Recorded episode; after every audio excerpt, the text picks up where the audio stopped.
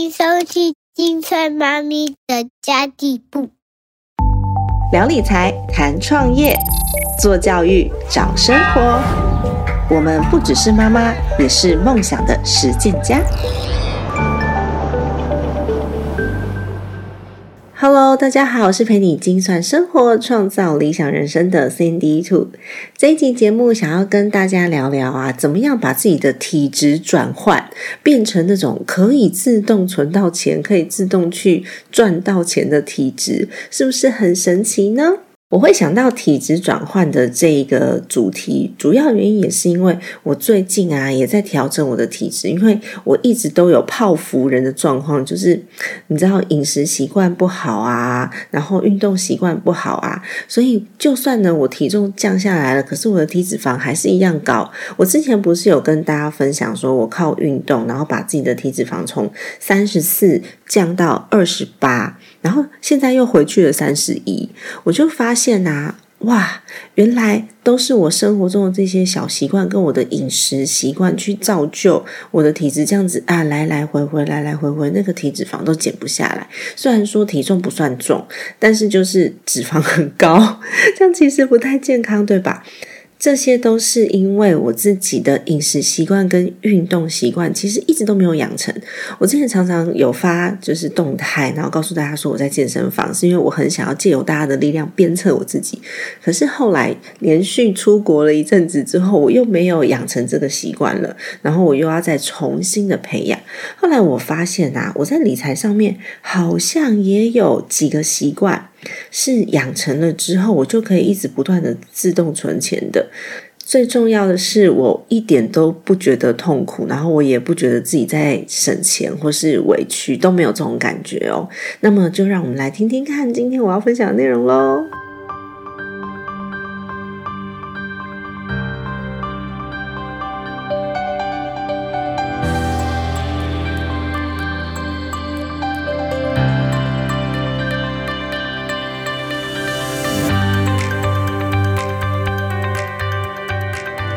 其实前面有好几集的内容啊，我都有邀请来宾来做访问，但为什么我今天开始又讲了一个单口集呢？所以我看到我的 Apple p o c k e t 上面有一个留言哦。Iv bear 一二三，他说比较喜欢没有来宾的集数，三迪兔的声音很好听，谢谢你。所以我今天回来做一集单口，我想要跟大家分享一下我做单口跟我做呃来宾访谈的时候，我自己心态上面的不同。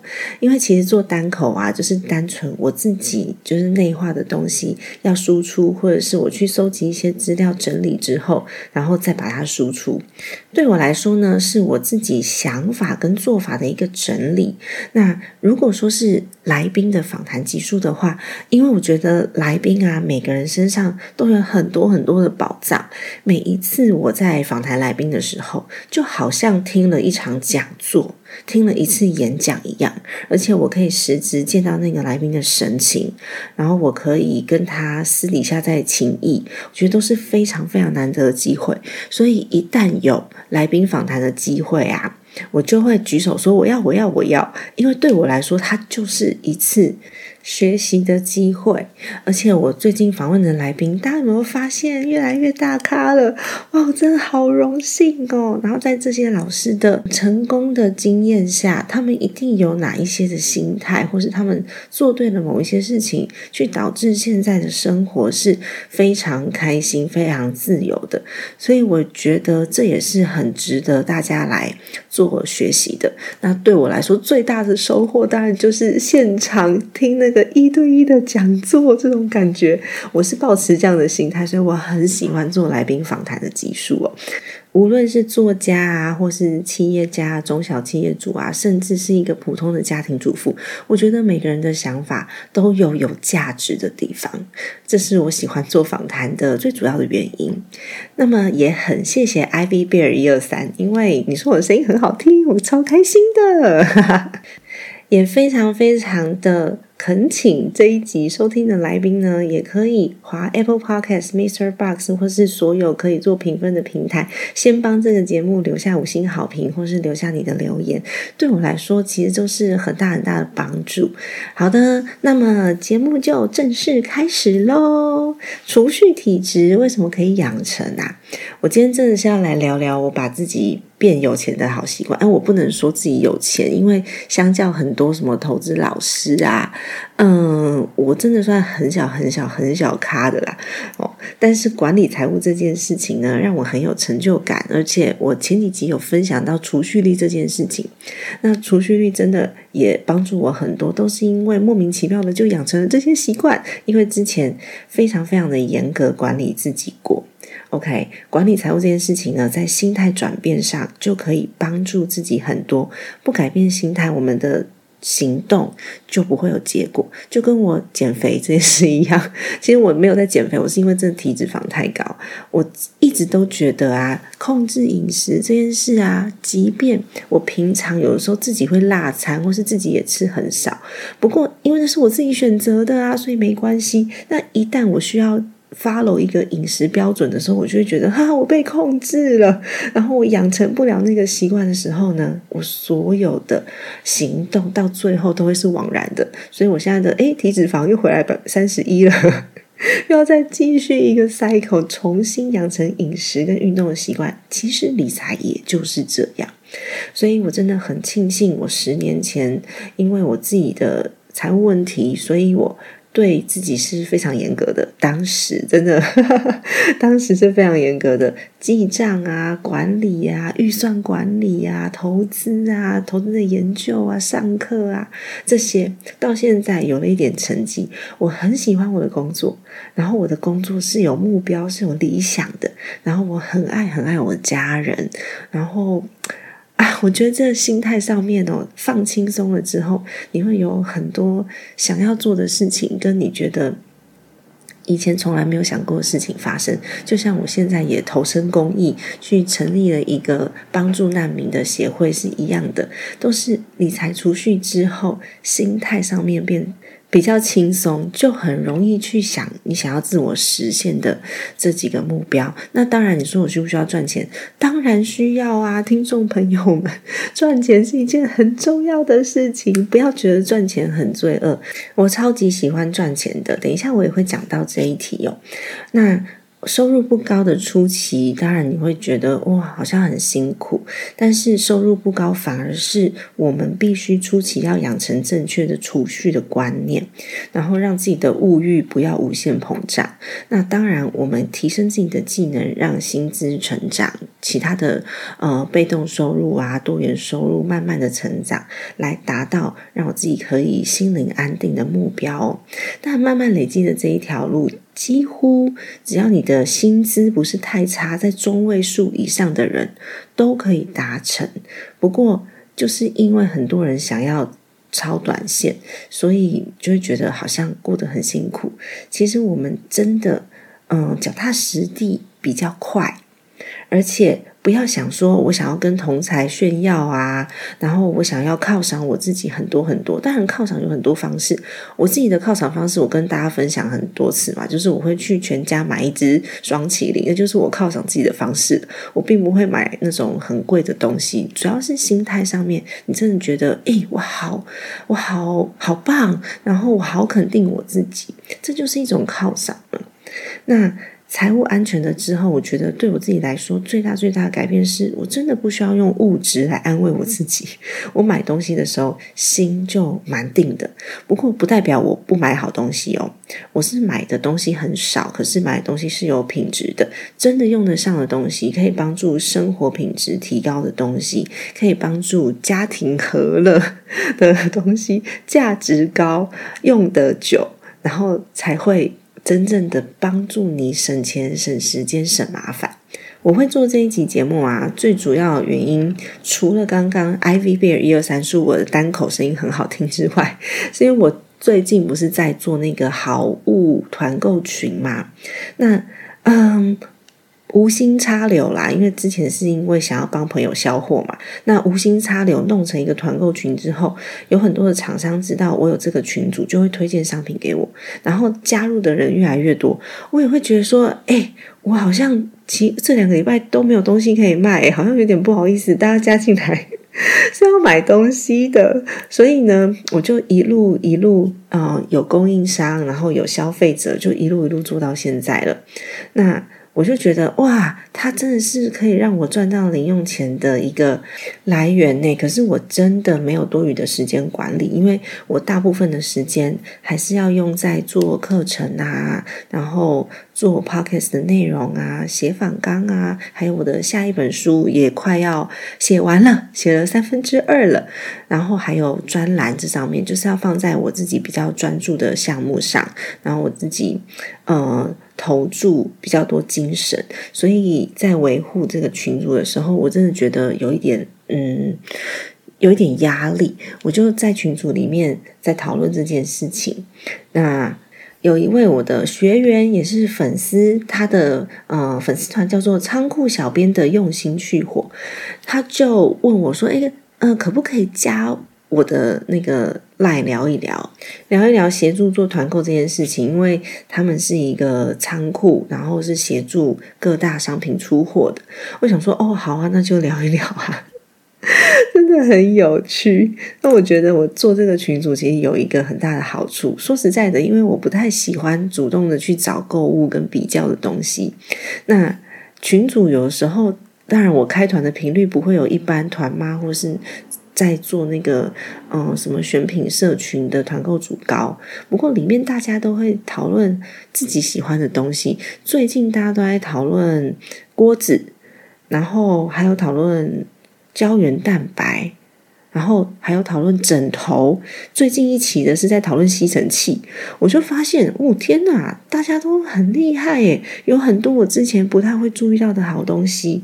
然后我自己也会在群里面就被群友烧到，想说，哦，我从来没有看过这样子的东西，真的蛮有趣的。加入讨论之后，我也会去找一下那个商品是不是我现在需要的。就像我们现在在找吸尘器，是因为我妈妈家的吸尘器坏掉，像是这种，我就绝对不会手软，也不会买最便宜的，我就一。一定会买，就是我我认为 CP 值比较高，然后用起来顺手，然后妈妈的手不会扭伤，因为有些器很重嘛，然后又好清理的，可以用比较久的。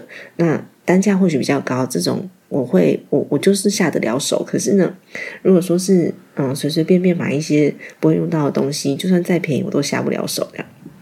OK，那反正呢，跟那个仓库小编在聊聊聊聊聊，他突然就跟我讲一句，他就说：“哎，人的欲望就是这样开启的哦。”我又回他说：“哦，可是我没有被勾起太多多余的欲望，因为我的脑中里面有一个习惯，就是我今天想要讲的自动储蓄的习惯。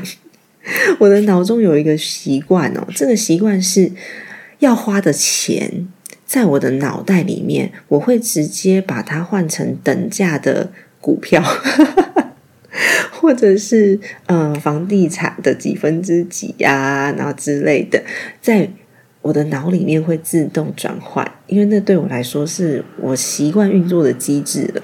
然后我就会去算使用的频率啊。价值啊，购买的价值啊，机会成本啊，就像我刚刚讲的，换算成股票，这就是诶机会成本嘛。那我好像也没有因此多买什么东西。其实坦白跟大家说，一开始在养成储蓄习惯的时候啊，我自己的心态是跟刚刚说的减肥是一样的。我的饮食被控制了，我的消费被控制了，我觉得很痛苦。就是即便我有办法做得到。但是呢，它是被限制的，你就是会有一种很有很想要反抗的心态，或是很不舒服被钳制的感觉。但现在在你知道饮食控制上面，我还是会有啦，因为我就是想要吃我想吃的东西嘛。但是在花钱上面，其实我已经没有任何被钳制的感觉了，就自然而然去做到了。然后我很享受赚钱的感觉，但我也会嗯抱怨说啊时间不够用啊，我好忙啊之类的。可是我是忙得很开心的，我平时真的超级认真工作，所以不知不觉的就会养成这个体质哦。那我把这些好习惯呢，我自己刚稍微归纳了一下。我刚刚不是有讲吗？我的单口对我来说就是整理我自己现在的执行方式，跟整理我的想法跟思绪，我才能把它做成一个单口。所以我刚刚稍微整理了一下，哎，我到底是怎么想的？我做了些什么？稍微做了一点分类哦。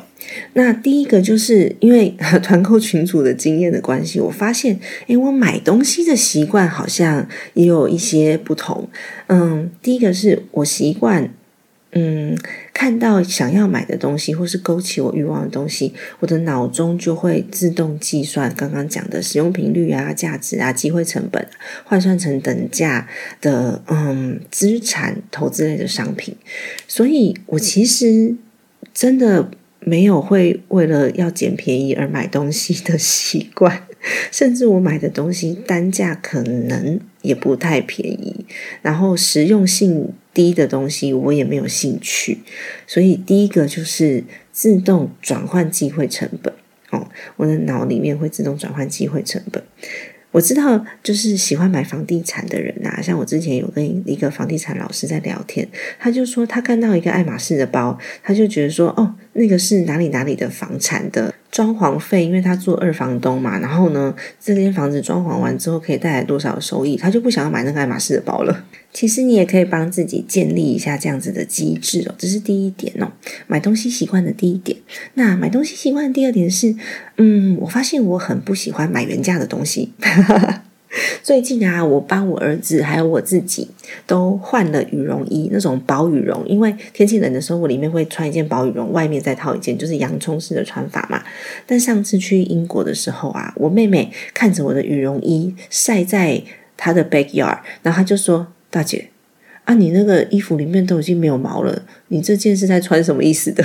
我突然发现，哦，对我那羽绒衣真的穿了很多年呢，它真的没有毛嘞，在阳光照射下，已经看到里面的毛是很稀疏的，都快要掉光了。那我就决定说，哦，我要我要买一件新的轻羽绒，是穿在里面的这样。那我儿子因为他身高长大的很快，所以我也是每年就是冬天要结束的时候，再买明年冬天的。衣服这样，那我选羽绒衣是这样选的。我看中一件羽绒衣啊，它是九十帕的鸭绒，然后十帕的羽毛。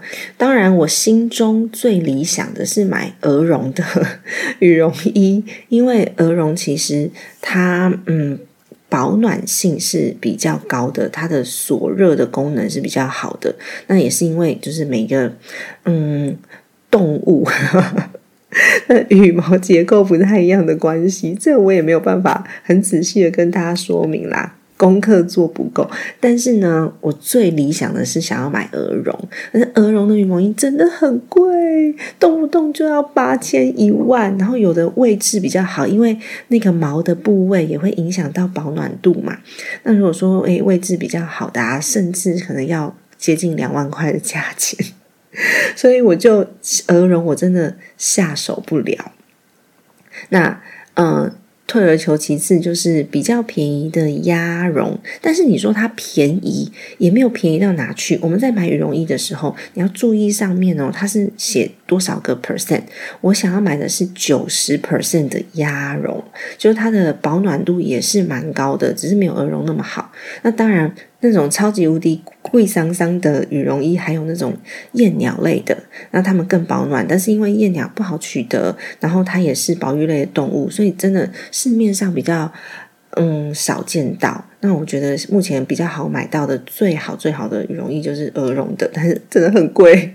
然后我看到九十帕的鸭绒，我觉得诶那也不错啊，因为台湾毕竟不是那种极地寒带的这个气候，不需要买到那么好。但是九十帕的鸭绒还是一件衣服要接近五千块，就是四千多块这样子，我真的买不下手，我看超级超级久的。一直到前几天，我看到哦，门市已经在换季了，我可以去问问看了。那我就问说，哎，那嗯，现在这件衣服还有没有？店员就跟我讲说，哦，还有啊，只是现在那个尺寸都不齐全喽，你要看看尺寸跟颜色都不太齐全，全台都缺货喽，因为已经寂寞了。我就去选了一件我可以接受的颜色，然后买给我自己，然后买给我老公，然后又买了一件呃给我儿子，诶，价钱差很多，从一件接近四千块到一件大概一千多，然后也是差不多快要两千啊，但是诶，一半的价钱诶，所以其实我真的不太买原价的东西，但是我会买好东西。然后我很喜欢买二手的东西，就真的有些东西，尤其是品质好的东西，用到二手都不见得看得出来它是二手的。而且高价的东西，大家真的可以考虑买二手的，尤其是贵重物品、高价物品，例如什么，哎，二手房、二手车。然后就是有一些比较高规格的东西，你只要是买二手的，其实就会省非常非常的多。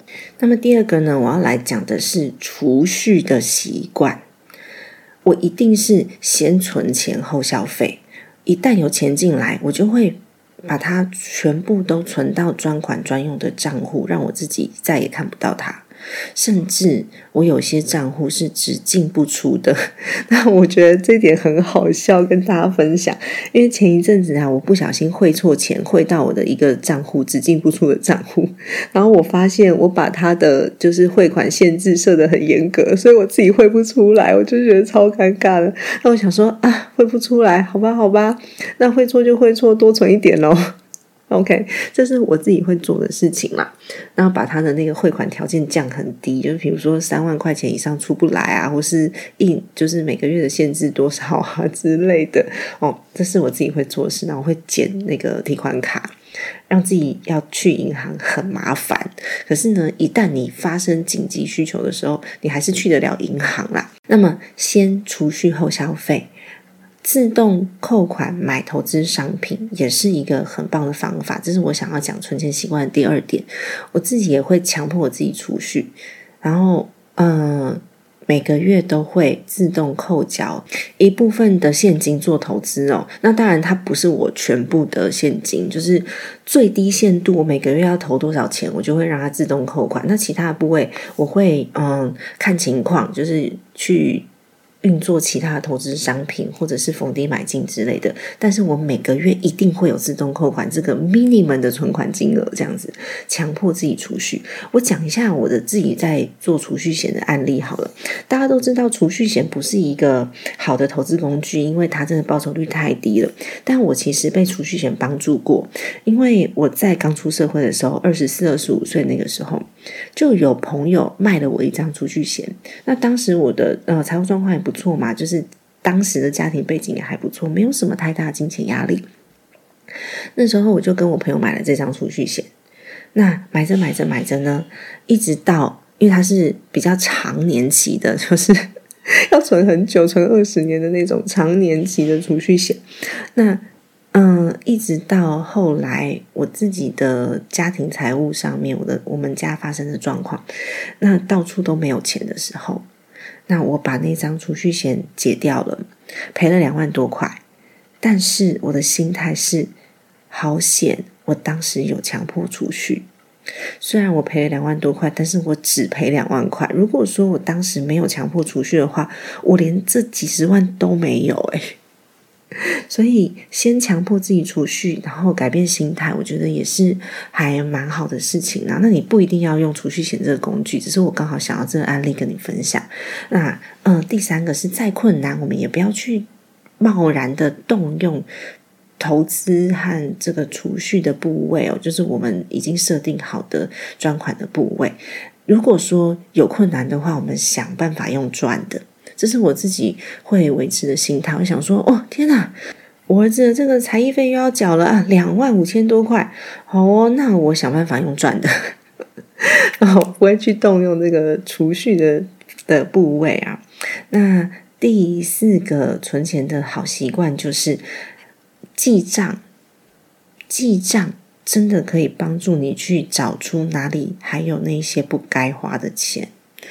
那这些钱呢，就会成为你的本金，所以我非常非常推荐大家加入我们八周的这个存款提升营，大家可以在里面哦自发性的记账。这个群组里面是不收费的，除非你要请我们的理财规划师的妈妈来做陪跑，就是陪着你记账，我们才会着收一些费用。不然的话，你在里面可以获得很多不同的观念，然后也可以有非常多的讨论。欢迎大家来加入。那第三大点是投资的习惯。投资的习惯，像我刚刚讲的，钱再少还是要理财，还是要投资。我举我儿子账户的案例好了，他两个月大的时候，我就帮他开证券户。我常常在讲这件事情，那当时就是三千、五千一直扣，然后扣到后来，可能有的时候扣八千，但都是几千块、几千块而已。那只有在逢年过节的时候，他收到红包，我才会单笔帮他一次买进。就这样几千块、几千块的扣，他现在的投资绩效比我的投资绩效还好诶，因为我还是会手痒嘛，还是会进进出出，偶尔啦。那儿子的投资绩效就还是不错的，然后也累积了一小笔资产，在他可能上国中之前，他就是百万富翁了。哦，钱再少还是要做理财。还有一个很重要的部分是啊，当别人告诉你一项投资商品的时候，你不要立刻做决定。这是我觉得投资好习惯的第二点。就我都会做功课，然后问周边的人。像我最近不是分享我买泰国房产嘛？其实我听到那个投资机会的时候，我很心动，因为我就想要分散资产，然后我想要放在国外一部分钱这样子。然后我就开始问了我身边的。在做房地产的朋友，做海外房地产的朋友，然后有其他投资相关经验的朋友，会计师朋友，我大概问了六七个人，然后大家同时评估，所以那阵子就不小心大家一起团购了房子，但那就是因为 我在跟别人请意，我没有要团购房子的意思，但就是就互相在了解商品、互相请意的同时。嗯，就刚刚好发生这件事，所以真的不要冲动购买，因为我们不知道，嗯，后面的美美嘎嘎是什么。你知道有一项投资机会的时候，可以去多做了解啦。好哦，那第三点是，投投资任何商品啊，最好都还是要分散风险，不要投投在单一产业、单一市场。单一的条件下，非常非常容易发生，就是暴涨或是暴跌。之前呢，有一个听众朋友他问过一个问题，他说他都有做分散投资啊，可是呢，他有一阵子那个银行股在上上下下的时候，他还是觉得很痛苦，因为他的分散投资是什么？他的分散投资是他国泰也买一点，富邦也买一点，永丰也买一点，台新也买一点。我说啊。那个不是分散投资，分散的公司，但是呢，他们全部都是银行股，真的会很容易抱不住，因为你的投资的部位暴涨暴跌嘛。那像我们投资的部位，如果说不要这么过于集中的话，你不会看到这么巨大的起伏，那心也会比较安啦。OK，那。嗯，再来第四个是我想要分享的是我自己的投资习惯。我只要账户里面一有钱，我就会计划我这笔钱要放去哪里。因为我要是没有计划放在账户里面，它有可能冲动购物就被花掉了。或是它有可能被摆在那边，通货膨胀就吃掉了，所以我一定会把它花掉，但是是花在买资产上面。我的现金账户就只有紧急预备金跟我留下来的一笔周转金，就这样。其他的钱我一定会计划要如何去运用，不会让他们闲置在那边太久。再来下一个大习惯啊，就是赚钱的习惯。经常去思考自己的资源还可以怎么赚钱，就像我刚刚讲的，我其实做团购这件事情是无心插柳的。当初是想要帮朋友销货，所以弄了这样子的团购。弄一次之后，我发现，哎，好像真的有机会哦，而且。蛮多人是想要找好商品的，那我们也可以帮忙解决某一部分的问题，就是找东西买便宜这个问题。其实你只要有办法帮助人解决问题，它就有商机。你解决的问题越大，商机就越大。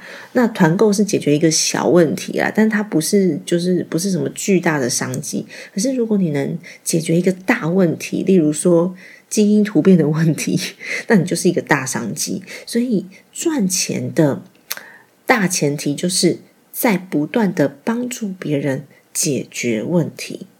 如果我们常常在思考我要怎么帮助别人，我要怎么解决这个问题的话，你就会产出很多很多赚钱的机会。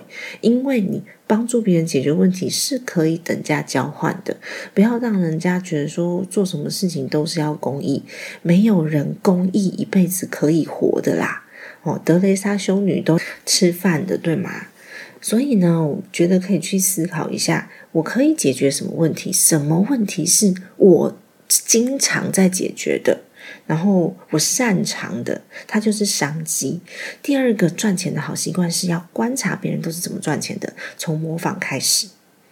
哦，观察身边的人，哎，你这样也可以赚哦，你卖什么东西呀？哦，那嗯，我们就可以经常跟喜欢赚钱的人做交流。赚钱绝对是一件很好的事情，而且是。有社会责任的事情，你想那些大企业如果通通都不赚钱的话，谁来帮助我们？我们就没有电脑啊，没有饭吃啊，什么都没有，对吧？